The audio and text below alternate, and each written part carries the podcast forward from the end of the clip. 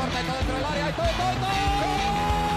Siniestra la pide Deco, intenta meter y lo hace bien para Larso, la deja para todo, todo, todo, todo, todo. No puede apoyarse Juli, que balón acaba de meter para allá. Valenti, Valenti. ¡Gol! Corta de Limar, la pone por dentro Andrés. Andrés la juega. ¡Qué golazo! ¡Qué gol! Sí, un regate. Mira el segundo el disparo. El rechace tiene que llegar. ¡Gol! Del Barcelona.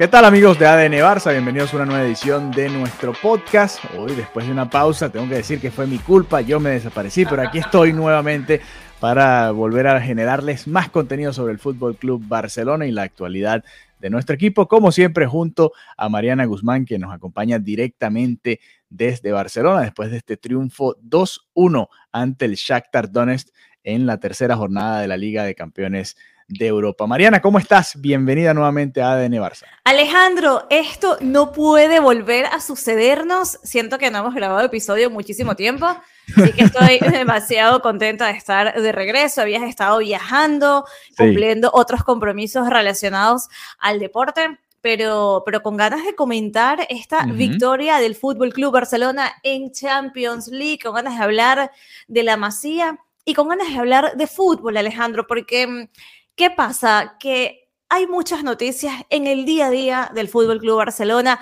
que nada tiene que ver con fútbol. Entonces, yo quiero reivindicar el Barça en el sentido futbolístico, hablar de cosas que de verdad tengan valor, como por ejemplo la masía, que siempre y esto es un tema que sacamos mucho a colación, nos hablan que es el ADN Barça, que si es el tiki-taka, que si es jugar como eh, Cruyff, Guardiola. La masía en su máxima expresión es ADN Barça, es saber crear y formar a futbolistas que, que al final mira lo, lo, que, lo que están logrando a día de hoy.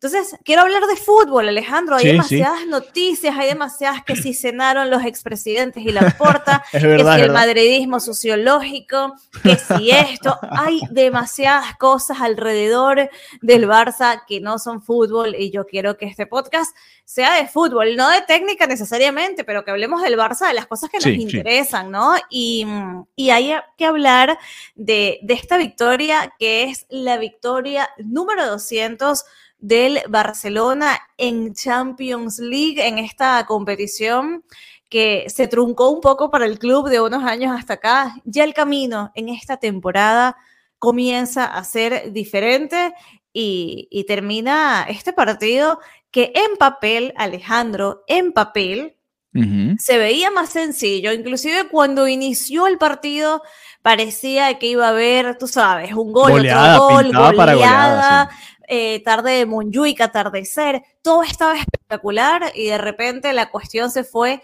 complicando. El Barça terminó ahí un poco pidiendo la hora, pero victoria es victoria, tres puntos son tres puntos y en Europa más. Así que yo quiero que comencemos comentando la alineación, porque Sí. es verdad que la enfermería se mantiene a tope, ¿no?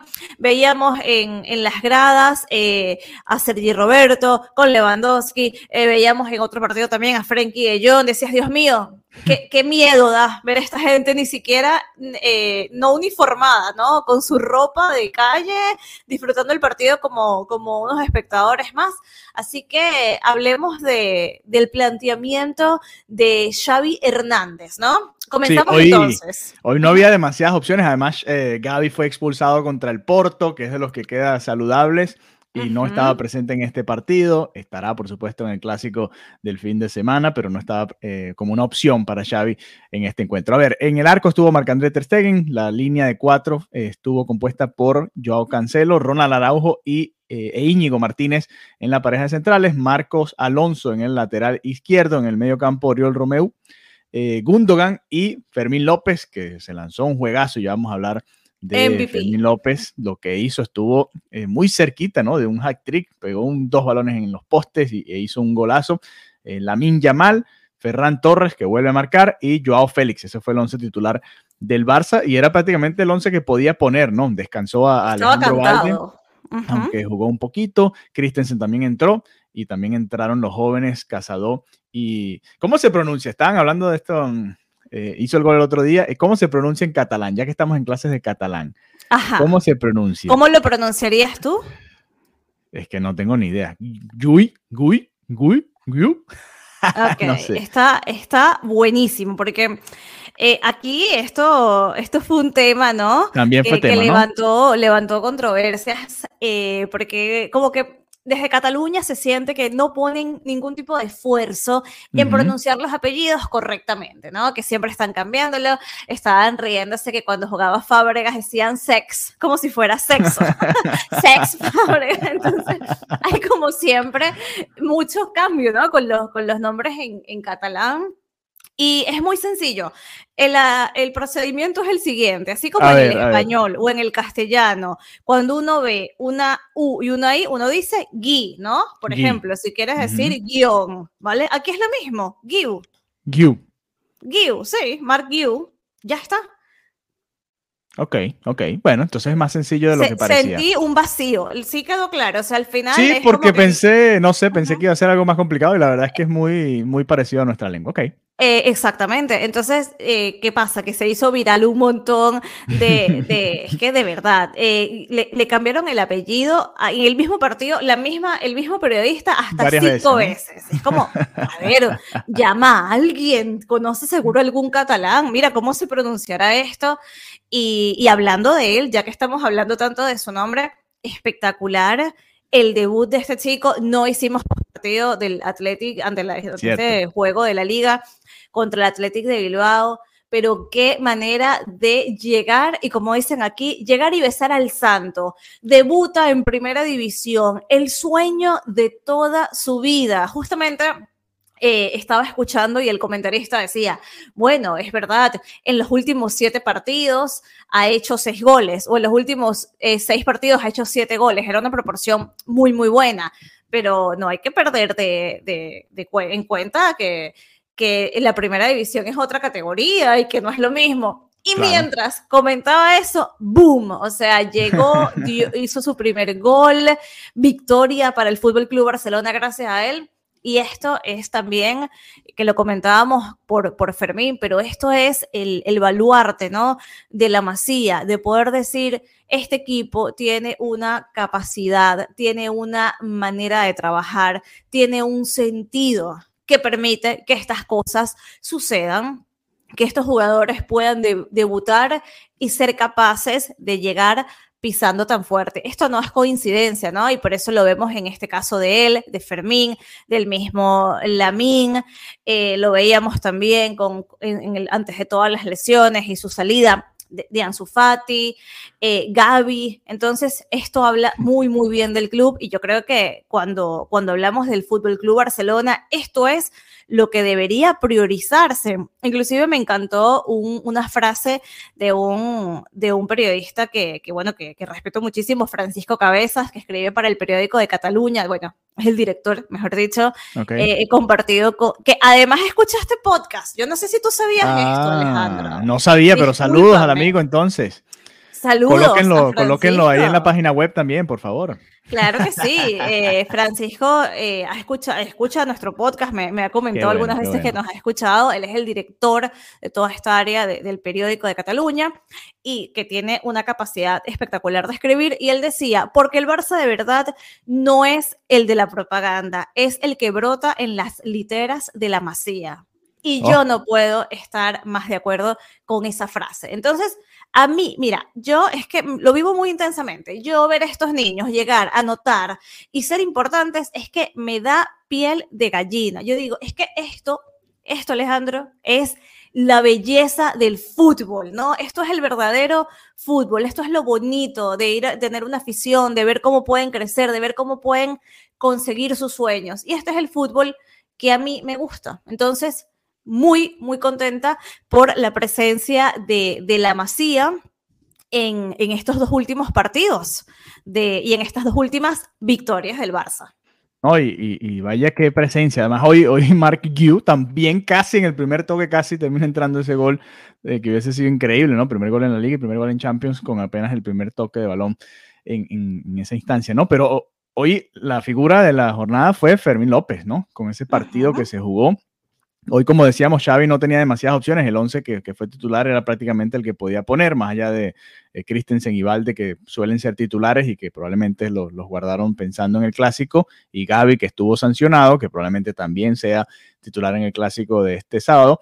El resto era el equipo que se podía poner y ahí está Lamín y Fermín, ¿no? Como tú comentabas, que, son parte fundamental de, de, esa camada joven, ¿no? De jugadores que siguen saliendo. El Barça encuentra la manera, de alguna u otra forma, se lesionan todos los que ya tú mencionaste, Pedri, De Jong, eh, Lewandowski, Rafinha, y siguen y siguen saliendo jugadores de la Masía y eso es importante, ¿no? Y el Barça tenía un partido que, que, era para golearlo realmente, porque el Barça falló una cantidad increíble de goles y, los postes también le dijeron que no, el, dos fuera de juego también muy, muy pequeñitos que al final dejaron de, impidió que entraran un par de goles más. Era un partido como para ganarlo un poquito más tranquilo, pero se ganó. Y creo que Mariana, aquí volvemos un poco a lo que se ha vivido en los últimos dos años de la Champions, ¿no? Que era ese sufrimiento para clasificar y hoy está encaminado, ¿no? y eso también es algo importante que hay que recalcar más allá de que el grupo sea mucho más sencillo que, los años anteriores, no fue fácil el partido contra el Porto. Este partido se complicó muchísimo también. Y, que el Barça haya podido ganar con todas estas bajas que tiene, que haya podido dominar y, haya, eh, hayamos visto esta versión de Fermín López también. Incluso el propio Yamal también jugó bastante bien, diría yo. Le faltó el gol y tuvo la oportunidad en un par de ocasiones. Y creo que hay que resaltar eso, ¿no? Muchas veces nos dejamos llevar por eso que tú decías, ¿no? El Barça de la propaganda, que es que, que todo está mal, que es una crisis. La verdad es que no es así. El Barça sigue sacando resultados y sigue invicto esta temporada. Esa es la realidad. Y que lo sigue haciendo a través de, de un fútbol de verdad, ¿no? Porque al final eh, esto que comentas de, oye, el Barça logra, a pesar de todos los lesionados, sacar adelante y, sacar con, y, tener a jugadores que den estos resultados. Y esto no es casualidad, precisamente, porque no recuerdo qué jugador, em, no sé si fue Íñigo, que le hicieron una entrevista post partido y él comentaba que, en, el caso de Mark Guiu había ya estado eh, toda la, que ya venía trabajando con, con, el primer equipo. Entonces, todo esto está bien pensado y bien analizado. No es un chico que sacas de su entrenamiento, en su, sino que ya lo vas em, formando con el primer equipo para que vaya empapándose, familiarizándose y, por supuesto, aprendiendo. Entonces, en ese sentido, muy bien por Xavi Hernández, ¿no? Por, por, apostar y también él lo decía en, ese, en esa entrevista post partido. A mí también me dieron la oportunidad, siendo muy joven, es que me pareció tan adorable porque estaba Villa entrevistándolo y el chico estaba tan nervioso. Ah, no, chico, chico. Ajá, y estaba tan nervioso que era como que no, no podía ni mirarlo. Y la periodista le dice, ¿pero qué pasa? Que es uno de tus ídolos. Y él y que, sí, no lo podía ni mirar. Y, hablaban, ¿no? También con él de eso, de, oye, ¿cómo te sientes? Esto, él decía, es que este ha sido mi sueño. Cada no, esto es lo que he soñado cada noche desde que tengo uso de razón. Entonces, al final, eh, y para volver a lo que te hablaba de Xavi, que también decía esto, a mí me dieron la oportunidad Valiente en dar esas oportunidades, ¿no? Y, lo, prepara y lo hace bien, porque por algo le está, funcionando. Entonces, de esto se trata, de, la masía, de preparar el partido, de poder hacerle eh, frente a esta adversidad y llegar a un clásico con las bajas. Esto eh, es obviamente algo que te puede preocupar Igual yo vi, yo vi al Madrid también ayer y tampoco es que siento que, que es un Madrid que, que me no, ¿no? O sea, que no es un equipo que está nada que ver con el Madrid de los últimos años, ¿no?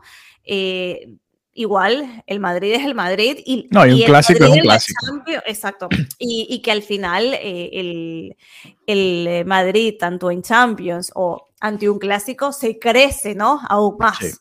Entonces, bueno, es un rival que independientemente del fútbol que tú puedas ver en otros partidos, siempre sabes que, va a ser un partido muy complicado para, para, los dos, pero eh, no sé, yo por ejemplo estoy muy contenta de ver a Fermín en, en este nivel, ¿no? Tan involucrado, que, que, entra, corre, dispara. Le decían, pero tú eres especialista en disparar, o sea, cabecear. Y él, bueno, no, soy bajito, pero él, él ah. busca toda la manera, ¿no? él busca todas las maneras posibles para, para lograr el gol y para poder aportar. Y yo creo que, que el partido de hoy es un partido muy, muy serio, es un partido muy profesional, que independientemente y, no me canso de decir esto porque creo que lo dije en el episodio anterior, independientemente de que vuelvan los titulares indiscutibles, él tiene que tener una continuidad porque es un jugador que primero se lo merece, se lo está ganando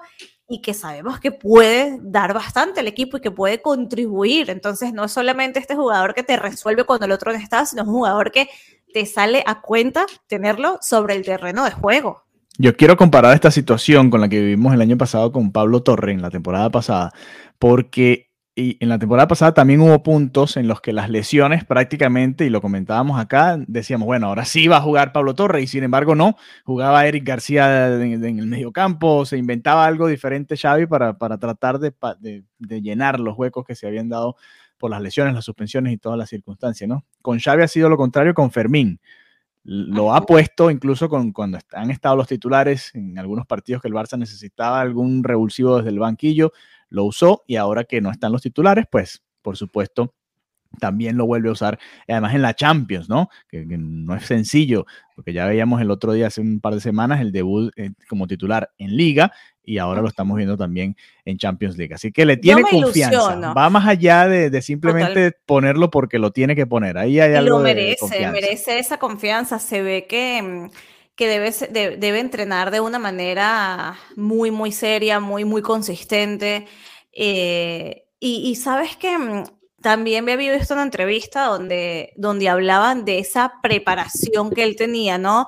Precisamente para, para gestionarse a nivel anímico, para gestionar cuando tiene minutos, para gestionar cuando no, porque al final volver al Barça y ser importante, o sea, esto es, bastante complicado que te suceda, ¿no? Y yo creo que también psicológicamente, creo que, no, sé si es el caso como Ferran Torres, que lo ha abierto muchísimo, que lo ha hablado abiertamente, eh, pero yo creo que él también, mira, tiene, tiene algún tipo de, soporte, ¿no? En esta gestión. Por cierto, Ferran Torres, el tiburón, ¿no? Que volvió a marcar, volvió a marcar.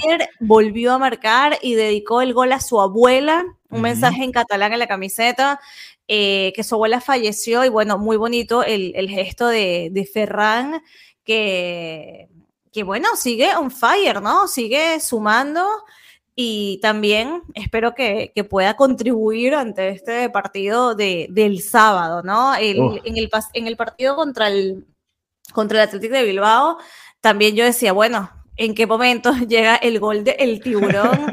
No llegó por su parte, pero es un, está muy bien que en este partido sí, porque eso te da la confianza a tope, ¿no? Te, te vuelve a decir, mira, por supuesto que, puedo ser importante. Obviamente no es comparable un equipo con el otro, pero, pero creo que siempre anímicamente el marcar, el marcar un gol previo al clásico te hace sentir, yo soy capaz, por supuesto que sí, de contribuir y anotar eh, en este equipo. Así que también está muy, muy interesante llegar al clásico, que será aquí en casa, en el Estadio Olímpico de Montjuic, y llegar después de una victoria en Champions. Esto, esto está muy, muy bien, ¿no?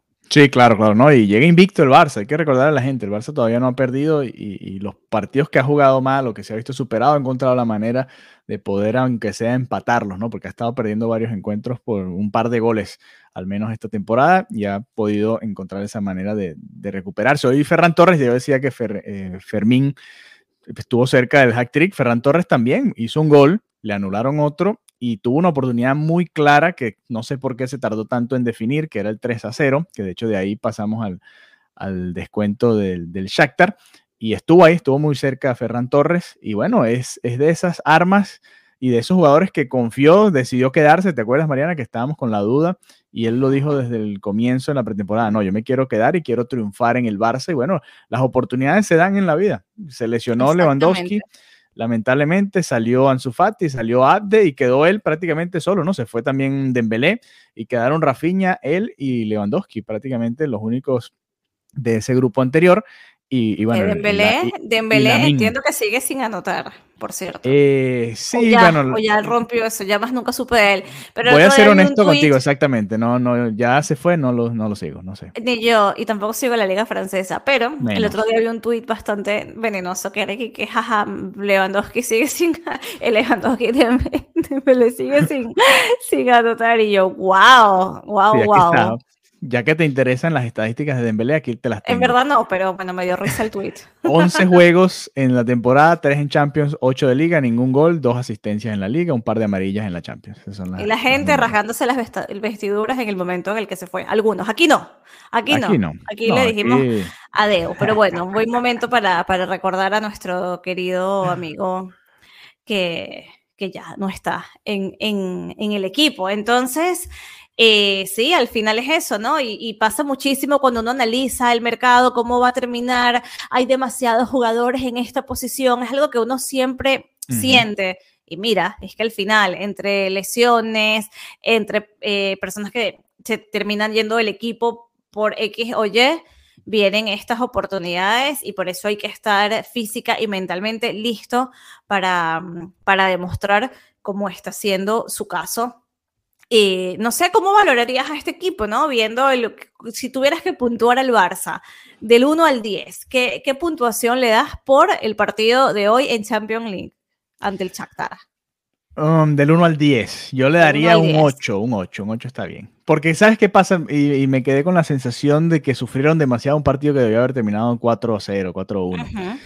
Y al final la realidad es que el Shakhtar tuvo un par de acercamientos al área que yo dije, uy, por poco. De hecho, hubo un disparo cruzado que creo que le termina eh, pegándole a, Marc Casado, que entró muy bien también, y, ahí evitó también el gol del empate del, Shakhtar, que hubiese sido demasiado castigo, ¿no? Para el Barça después de haber dominado el partido tan a placer, ¿no? Em, le falta cerrar los partidos quizás más rápido, ¿no? Ya eh, esa primera mitad o los primeros minutos del segundo tiempo era para marcar el 3-0 ya de una vez y listo, y no, no jugar con esa tensión los últimos minutos, ¿no? Fíjate lo que pasó con Joao Félix, que esperemos que no sea nada malo.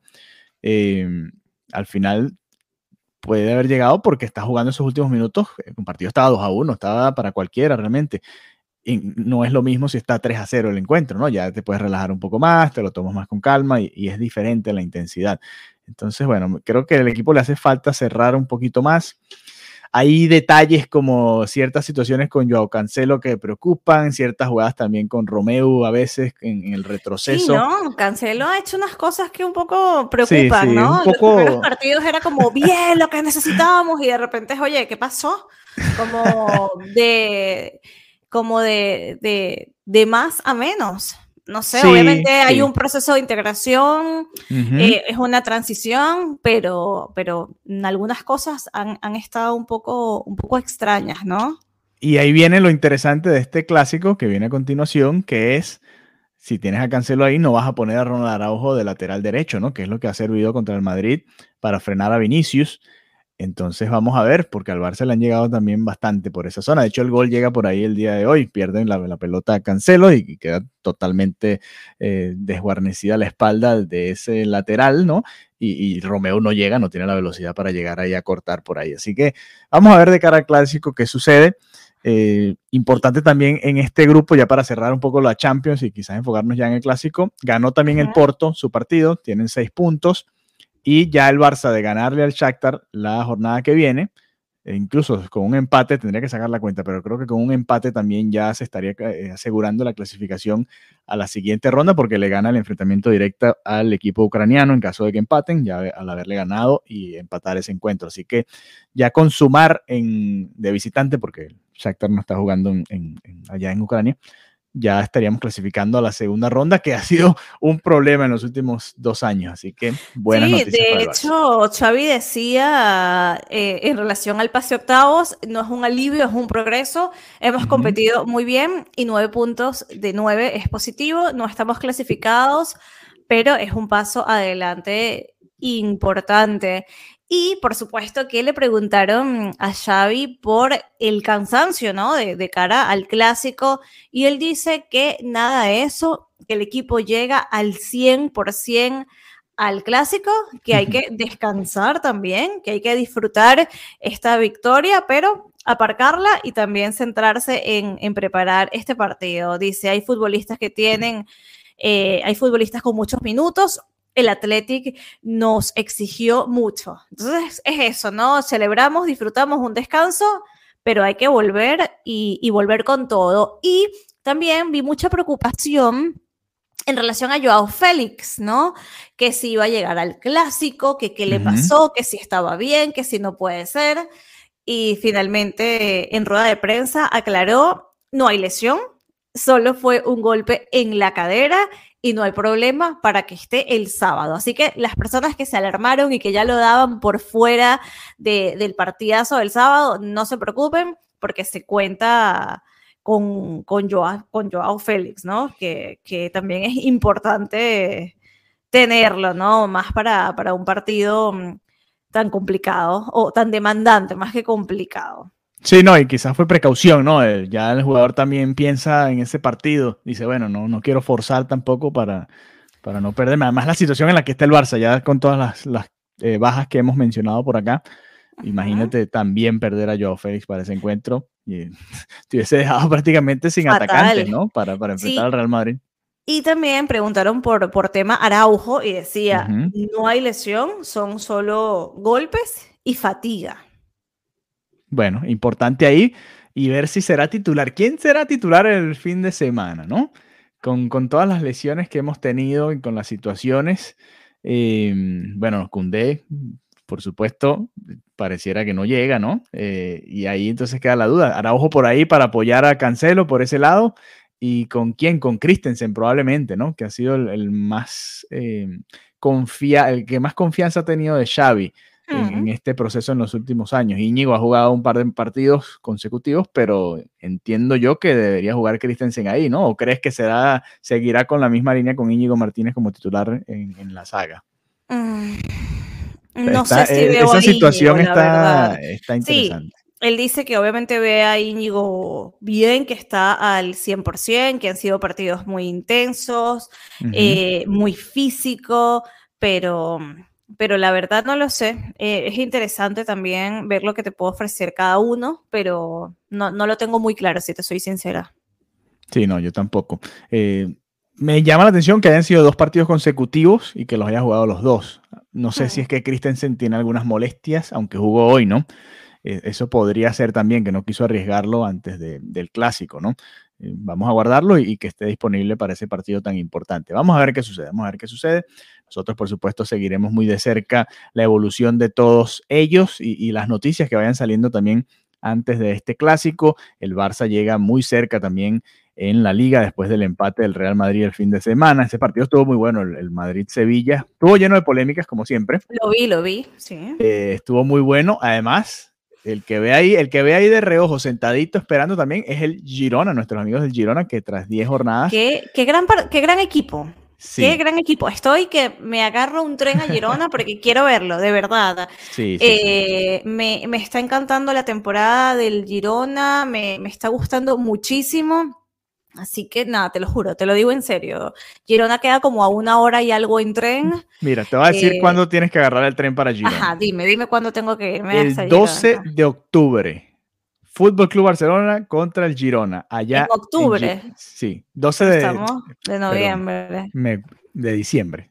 10 ah, de, de diciembre. diciembre. Me equivoqué. 10 de diciembre. Pues me voy el 10 de diciembre hasta Girona. A ver, eh, allá además Barça, que Girona. en el estadio del Girona, mira, en el estadio del Girona vi un partido de la selección de Venezuela con la selección de Cataluña. Imagínate, hace unos cuantos años que Piqué uh -huh. estaba jugando con, con, la selección y fue la primera vez, eh, con la selección de Cataluña en este caso, y fue la primera vez que vi envió a Ricky Puig. O sea, wow. imagínate. Ah, te, quedó, te quedó marcado en la memoria. Si no, si quieres ver otro partido interesante, Girona Ajá. Athletic Club de Bilbao el 27 de noviembre. Está por ahí también, que pudiese ser interesante. Interesante, eh, pero eh, sí vale ver, la pena, no, vale la ese pena. Es de visitante, ese es de visitante. Ah, Contra vale, los Asuna, te queda más cerca el 4 de noviembre, de una vez. vale la pena. Qué, qué, lindo lo que está haciendo el, Girona esta, esta temporada. Me, me declaro fan. Sí, sí. Además, el Atlético de Madrid también ahí, recuerden que tiene un partido menos. Así que en, teoría, si gana ese partido, también tendría la misma cantidad de puntos que tiene el Real Madrid y el Girona antes de esta jornada, por supuesto, que se va a disputar este fin de semana. Así que está muy parejito este comienzo de la liga entre estos cuatro equipos. Y bueno, se enfrentan el Barça y el Real Madrid este sábado. Vamos a estar muy atentos nosotros, por supuesto, y dennos todos sus comentarios. ¿Qué opinan de este partido? ¿Cómo ven al Real Madrid? Sé que, mira, los fanáticos del Barça ven mucho al Real Madrid y los del Madrid ven mucho al Barça. Eso siempre es así, ¿no? y, y, yo la verdad es que viendo al Madrid tengo la misma sensación que tú, ¿no? Que es ese equipo que de alguna manera encuentra la manera de ganar, pero no no es ese equipo dominante, no juega demasiado bien. Ayer lo volví a ver contra el Braga y, es ese tipo de partidos que el rival pareciera que lo domina, pero que no le empata el partido. No sé, me, quedó esa sensación, que quizás ellos digan lo mismo del Shakhtar hoy, ¿no? Con la segunda parte que estuvo a punto de empatarlo. Creo que llega bastante parejo por las bajas del Barça. Si el Barça no tuviera tantas bajas, yo lo daría como favorito para el fin de semana, pero al ver la cantidad de jugadores que están de baja, es que me genera muchas dudas, ¿no? Sobre todo de John Lewandowski, que han sido clave en, esos partidos ante el Real Madrid. Entonces, no sé, lo veo. Pero bueno, es en casa, es en casa y eso, eso siempre también es importante. También, también es verdad, también es verdad. Así que bueno, Nada, estaremos muy atentos. Mariana, eh, la pueden seguir como siempre en arroba Marianita Guzmán, a nosotros en el podcast arroba DN Pod, a mí en mis cuentas personales arroba Alejandro 32 y estaremos muy atentos a lo que vaya saliendo con respecto al Fútbol Club Barcelona de cara a este clásico, el primero de la temporada. Ojalá tengamos varios más además de los de liga, que podamos ver en eh, otras instancias, Copa del Rey, Champions, una semifinal de Champions sería interesante. Vamos a ver qué sucede y qué nos regala esta temporada de el Fútbol Club Barcelona. Un abrazo, gracias por habernos acompañado y será hasta la próxima. Bye bye. Adeu, chao, chao.